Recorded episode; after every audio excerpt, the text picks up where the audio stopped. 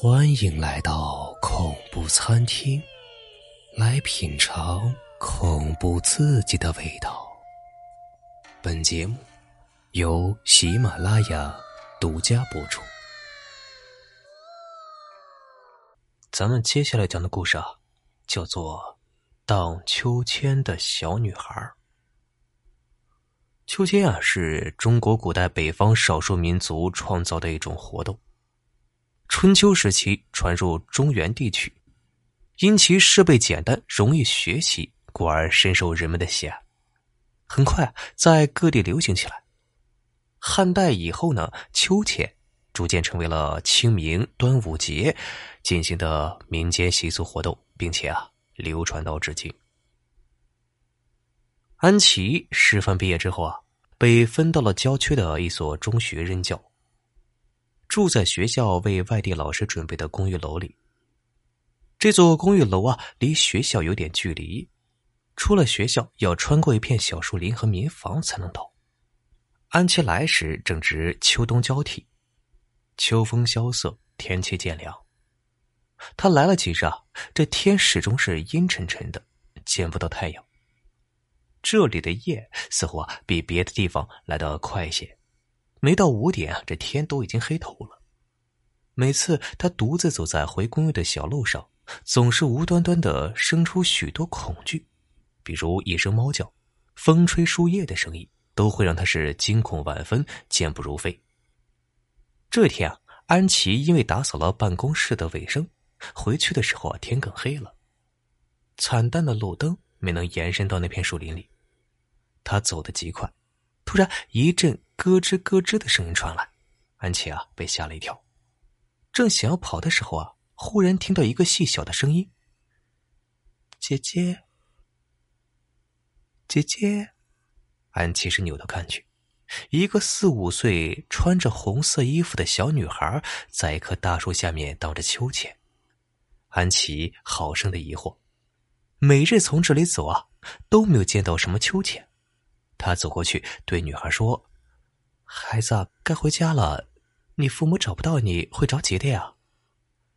女孩荡起的秋千是慢慢的落下，她斜着脑袋看着安琪说：“姐姐，我找不到家了。”说完又荡起了秋千。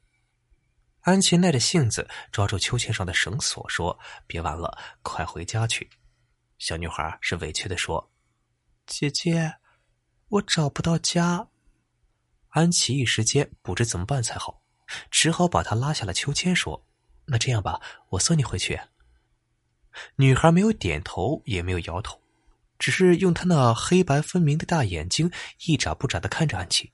安琪啊，叹了口气，伸手牵住了小女孩的手。小女孩很安静的任由安琪领着，从这片平房区里前前后后的兜圈子。最后啊，女孩走不动了。伸着小手让安琪抱抱，安琪无奈啊，只好把她抱在怀里。她的身体很轻，似乎没有分量。安琪抱着她，边走边问：“是这里吗？”小女孩茫然的摇着头。没多久啊，竟趴在安琪的肩膀上睡着了。安琪也累啊，她有些心急，怪自己啊不该多管闲事，现在弄来这个小麻烦，看来啊只能把孩子先抱回自己公寓去了。小女孩在安琪怀中睡得很熟，当安琪把她放在自己床上时啊，她的小手是紧紧的抓着她的衣衫，嘴里啊细细的叫着“妈妈”，眼角处啊是滚落了一滴泪水。这滴泪水滴在了安琪的手上，让安琪不忍离她而去。于是啊，她轻轻的躺在小女孩的身边，用手拍着她的背，哼唱着摇篮曲。安琪的手。无意间触碰到了小女孩露在外面的身体，突然感觉到一种异样的冰冷。他起身打开了电暖，又替她盖好了被子，然后才松了口气，坐在电脑前打开电脑。电脑的荧幕闪烁几下，安琪怕这亮光让孩子惊醒，转头看去时，只见小女孩正盯着大眼睛，直直的看着他。安琪一惊啊，急忙走到床边可是，当他走到床边的时候，发现女孩的眼睛却是闭着的。他奇怪的拿着手指在小女孩的眼前晃了晃，心想：难道是自己眼花了吗？摇了摇头，他又回到电脑前，认真的开始备课。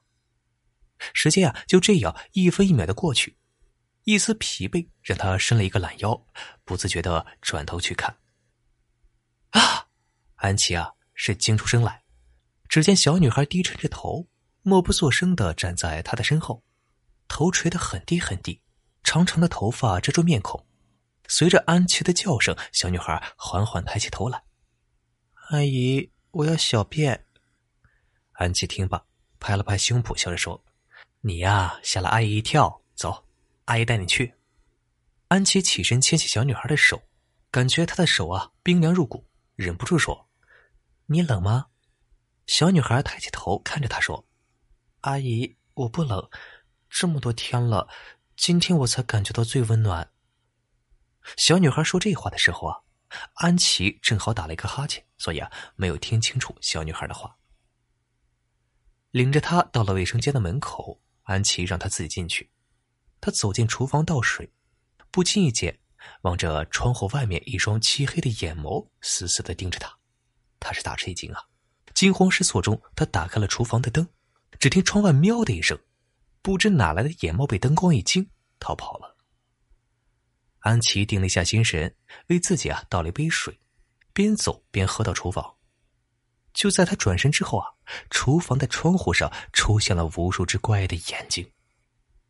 走回卧室，安琪见小女孩已经安安静静的躺回床上，她不想打扰小女孩，自己合衣躺在了沙发上，不一会儿啊就睡着了。睡梦中，他梦见许多猫闯进了他的家里，他们扑向小女孩。用爪子撕扯着小女孩的皮肉，片刻之间，小女孩浑身变得是鲜血淋漓。她大叫一声，猛然坐起。一室的阳光，这天啊，已经大亮。安琪向床上望去，见小女孩并不在床上，她急忙起身四下寻找，最后啊，在厨房的门后面找到了满身颤抖的小女孩。安琪把小女孩抱在怀中，拍着小女孩的背，安慰道：“别怕，阿姨啊。”带你去找妈妈。小女孩趴在安琪的肩头，胆怯的说：“阿姨，我怕阳光。”安琪惊讶的抱着她走到暗处，见小女孩脸上异常的苍白，嘴唇上一点血色都没有。安琪急了，心想要赶紧找到小女孩的家人才是。但他这样抱着小女孩四处寻找，遇见她父母的机会很小，不如把小女孩送到警察局。如此一想。他便想抱着小女孩出门，小女孩却挣扎着要下地。安琪把她放在地上，小女孩拿起门口挂着的一把雨伞，头也不回的出了门。安琪忙锁了门，跟了上去。只见小女孩笨拙的打开雨伞，小小的身影走在他的前面。安琪怕他走丢，紧随其后，浑然不知自己吸引了不少人的目光。突然，一个清脆的声音说：“妈妈。”你看那位阿姨的伞在跑呢，安琪听见这话一愣啊，再去看小女孩的时候，发现自己的伞竟安静的躺在地上，哪里还有小女孩的身影啊？她吃惊的拿起雨伞，问她离她最近的一位老婆婆说：“婆婆，你看见刚才撑伞的小女孩了吗？”老婆婆乖乖的看她一眼，这姑娘一大早上就说胡话了，哪里有什么撑伞的小女孩呀？分明你的伞。被风吹着跑呢。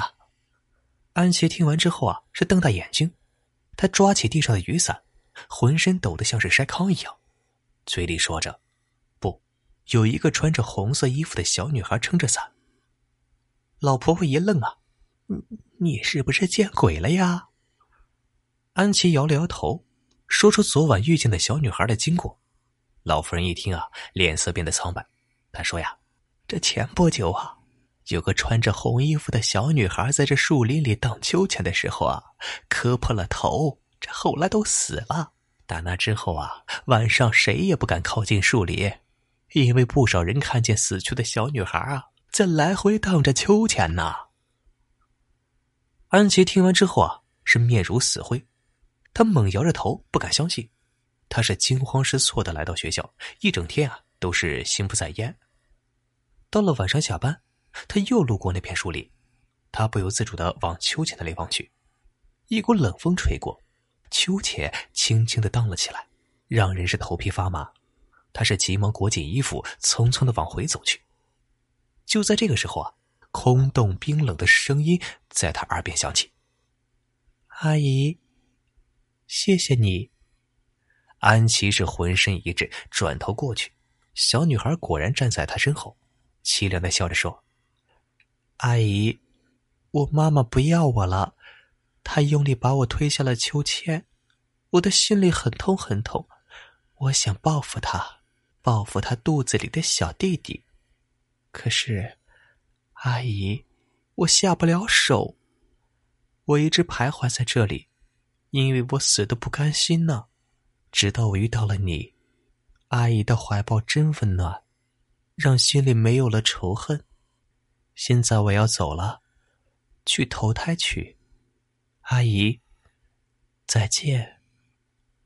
说完，小女孩的身影。突然间消失在茫茫的夜色里，安琪感觉更冷了。这北风似乎吹进他的心里，把他的心啊都冻结了，让他感觉不到满脸的泪痕。想不到天下间竟有如此狠心的父母。